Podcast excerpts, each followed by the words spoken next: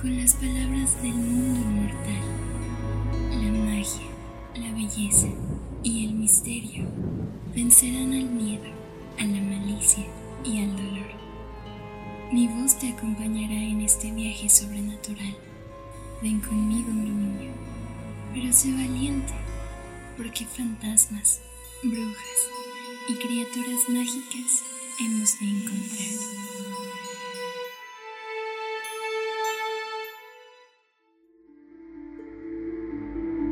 El mundo y sus leyendas, donde los fantasmas convergen con Maciel, la voz de lo paranormal. Capítulo 5 Halloween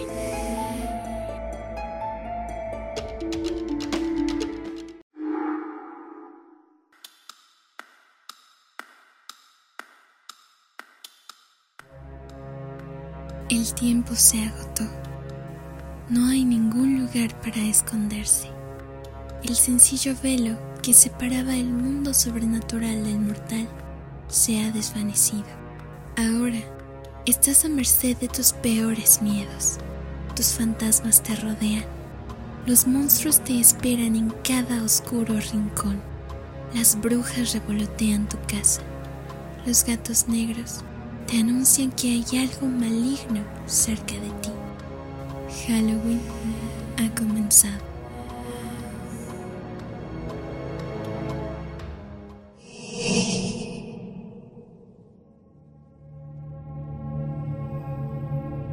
El 31 de octubre, hombres lobo, zombies, fantasmas, brujas y demonios invaden las calles. Halloween tiene su origen en la festividad celta más importante, conocida como Samhain, la cual marcaba el final de la temporada de cosecha y el comienzo del invierno, es decir, la mitad más oscura del año.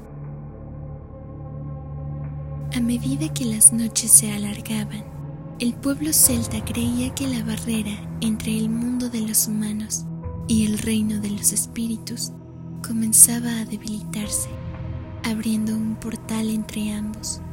Con el fin de proteger sus cultivos, ofrecían un lugar en sus mesas a los buenos espíritus y encendían fogatas para ahuyentar a los malos espíritus. Algunos dejaban nabos huecos con carbón encendido en su interior. De esta manera, representaban al espíritu que les otorgaba poder.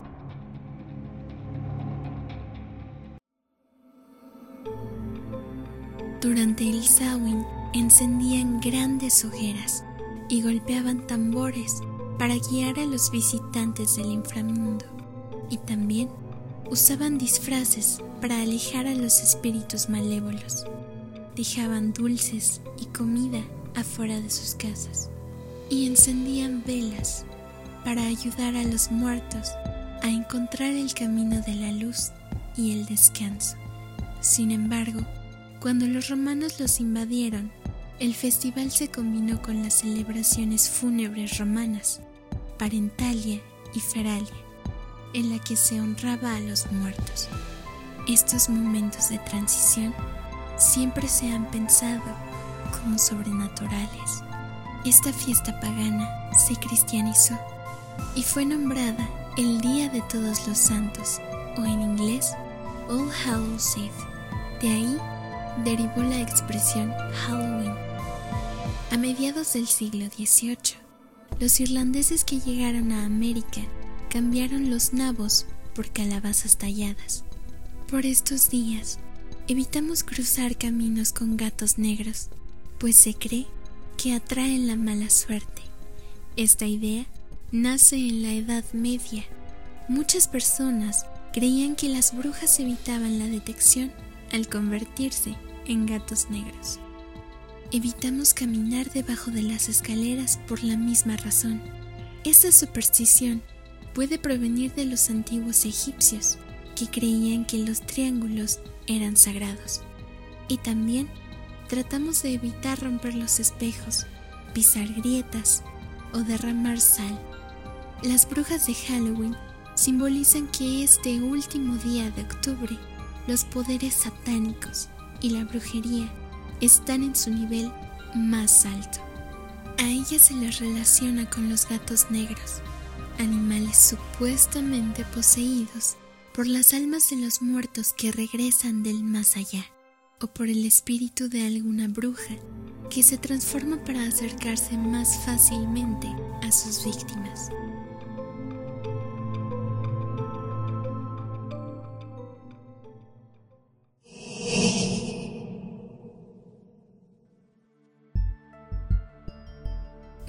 Muchos rituales de Halloween se centraron en el futuro en lugar del pasado y en los vivos en lugar de los muertos. Muchos se relacionan con ayudar a las mujeres jóvenes a identificar a sus futuros esposos y asegurarles que algún día se casarían. En la Irlanda del siglo XVIII, las cocineras enterraban un anillo en el puré de papa durante Halloween con la esperanza de encontrar el verdadero amor en el comensal que lo encontrara. En Escocia, los adivinos recomendaban que las jóvenes nombraran una avellana para cada uno de sus pretendientes y luego las arrojaran a la chimenea, la que se convertía en cenizas en lugar de explotar, según la historia, representaba al futuro esposo. En algunas versiones, la nuez que ardía simbolizaba un amor que no duraría. Las mujeres jóvenes arrojaban cáscaras de manzana sobre sus hombros con la esperanza de que cayeran al suelo en la forma de las iniciales de sus futuros esposos. Trataban de ver su futuro mirando las yemas de huevo que flotaban en un recipiente con agua y se paraban frente a los espejos en habitaciones oscuras sosteniendo velas y mirando por encima de sus hombros las caras de sus futuros maridos. Ya sea que pidamos consejos románticos o evitemos siete años de mala suerte, recordemos que cada una de estas supersticiones se basan en la buena voluntad de los espíritus, cuya presencia sintieron los primeros celtas.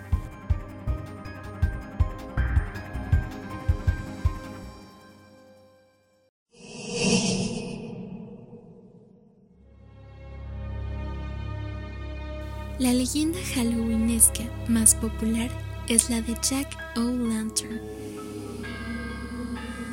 En una lejana noche de brujas, un irlandés fanfarrón y borracho llamado Jack tuvo la mala fortuna de encontrarse al mismísimo diablo en una taberna. A pesar de haber bebido tanto, Jack pudo engañar al diablo, ofreciéndole su alma a cambio de un último trago el diablo se transformó en una moneda para pagarle al camarero, pero Jack la tomó y la puso en su monedero. Así, el diablo no pudo volver a su forma original y Jack no lo dejó escapar hasta que le prometiera no pedirle su alma en diez años. El diablo no tuvo más remedio que concederle su deseo. Pasados los diez años, Jack se reunió con el diablo en el campo el demonio iba preparado para llevarse su alma, pero el irlandés pensó muy rápido y le pidió que le trajera una manzana de un árbol cercano. El diablo pensó que no tenía nada que perder y de un salto llegó a la copa del árbol, pero antes de que se diera cuenta, Jack rápidamente había tallado una cruz en el tronco. Entonces el diablo no pudo bajar y él le obligó a prometer que nunca le pediría su alma. Al diablo no le quedó más que aceptar. Jack murió unos años más tarde, pero no pudo entrar al cielo, pues durante su vida había sido borracho y estafador. Pero cuando intentó entrar en el infierno, el diablo tuvo que enviarlo de vuelta, porque había prometido no tomar su alma. Lucifer le aconsejó volver por donde había llegado, pero el camino de regreso era oscuro y el terrible viento no le dejaba ver nada. El diablo le lanzó a Jack un carbón encendido directamente del infierno. para que se guiara en la oscuridad, y Jack lo puso en una calabaza que llevaba con él, para que no se le apagara con el viento. Para hacer una calabaza de Halloween, consigue una calabaza gigante, quita la parte superior a modo de tapa y luego extrae la pulpa de su interior. Sobre la superficie, talla lo que deseas. Lo más común es un rostro monstruoso. Durante la noche, coloca una vela encendida en su interior para crear un efecto luminoso.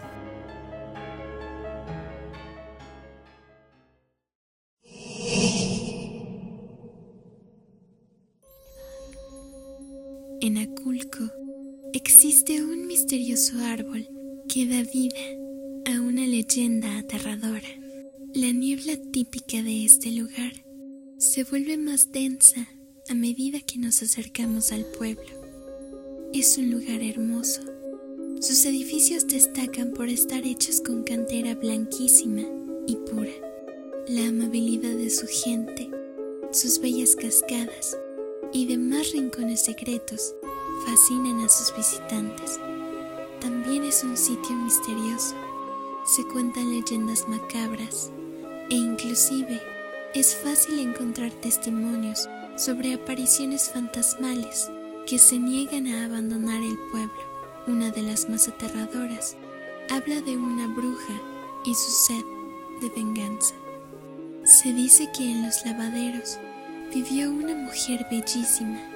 Su cuerpo era delgado y su piel dorada y tersa. Peinaba su largo cabello negro en una suave trenza que resaltaba la hermosura de su rostro. Sin embargo, casi ningún hombre se le acercaba, pues algo en ella inspiraba temor. La gente del pueblo decía que aquella mujer no era de fiar, y es que su familia era conocida por practicar magia negra. Los muchachos permanecían distantes y los adultos ni siquiera eran capaces de verla a los ojos. Pasó el tiempo y aquella muchacha se convirtió en mujer y poco a poco se fue quedando sola. Entonces, un enorme deseo comenzó a nacer en su corazón. Anhelaba tener un hijo. Estaba convencida de que sería una excelente madre. A pesar de que la gente no la quería, ella sería capaz de darle a su hijo solo lo mejor. Pero los años no perdonan, así que comenzó a ver aquel sueño como algo lejano. Fue así que decidió hacer algo. Ya que ningún hombre se atrevía a unirse con ella en matrimonio, recurriría a otros métodos. Poco a poco se dejó envolver por las fuerzas oscuras. Su semblante cambió ya no era el de una joven resplandeciente, sino el de una mujer sombría. En sus ojos ya no había dulzura, sino rencor. Por más que lo intentaba, no podía engendrar nada. El tiempo siguió su curso y el odio creció en esa mujer. Lo que desató su locura fueron los cuchicheos de dos mujeres del pueblo, las insensibles, comenzaron a burlarse porque aquella desgraciada no podía engendrar más que soledad. Cuando escuchó las burlas, no hizo ni dijo nada. Pero eso no se podía quedar así. Entonces, la mujer de Aculco juró vengarse a costa de su propia existencia. No pasaron muchos días cuando cerró un trato con el diablo. La gente lo supo porque cuando pasaban cerca de la casa, escuchaban que la mujer hablaba a gritos con alguien. Los gritos eran como cantos de ultratumba. Hacían temblar a todo aquel desafortunado que los escuchara. Poco tiempo después, el terror se apoderó del pueblo. Primero desapareció un niño, luego dos y por último tres. Todos sabían que aquella bruja tenía algo que ver Así que un día, el pueblo, armado de valor, se reunió y fueron armados con antorchas, hachas y piedras a su casa. Querían quemarla viva, sin embargo, nadie abrió la puerta. Entonces, la gente decidió entrar por la fuerza. En ese momento, una niebla espesa cubrió el ambiente y un frío sin igual los hizo temblar a todos. Al mismo tiempo, una voz profunda surgió del gran árbol que estaba frente a la casa. Era una voz del más allá. Primero lanzó blasfemias y palabras de odio. Después, cuando el terror ya no dejaba ni respirar, confesó ser la misma mujer a la que habían llamado bruja. También admitió que ella había raptado a los niños como una venganza en contra del pueblo. En ese momento, un hombre le dio un hachazo al árbol. Un grito infantil y de profundo dolor se escuchó. Entonces, la bruja comenzó a burlarse y a decir que las almas de los tres niños estaban atrapadas ahí con ella. Por eso, si dañaban el árbol, no solo ella sufriría, sino también los niños. Las madres de los niños desaparecidos estaban presentes, así que rogaron al hombre que no dañara al árbol por piedad a sus hijos. En ese momento, todos prometieron no dañar al árbol. Pasaron decenas de años y aquella historia se volvió leyenda en Aculco. Se dice que si clavas un cuchillo o algo filoso en el tronco de aquel deforme y gran árbol, primero saldrá una especie de savia blancuzca que luego se teñirá de rojo. Después, si pones atención, escucharás los quejidos infantiles de dolor y las risas de la bruja de Aculco.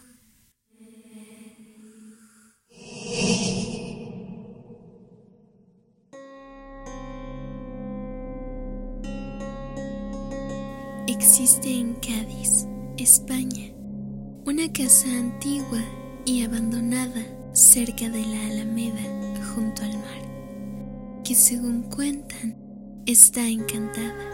Allí vivía un capitán con su mujer y su hija.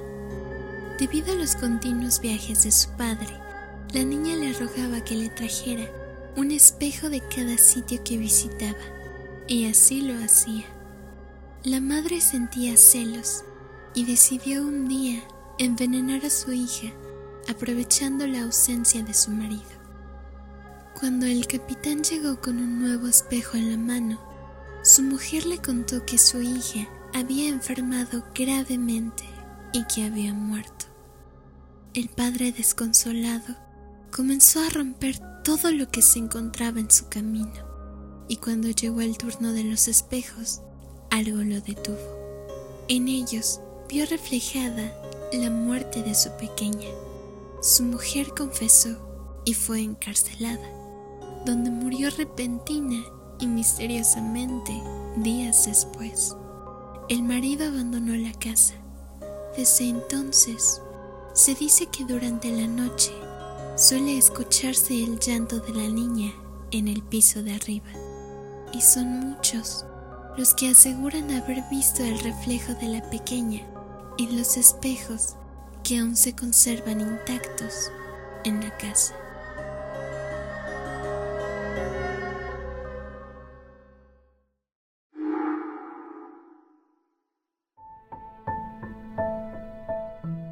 Espero que hayas disfrutado muchísimo el capítulo de hoy.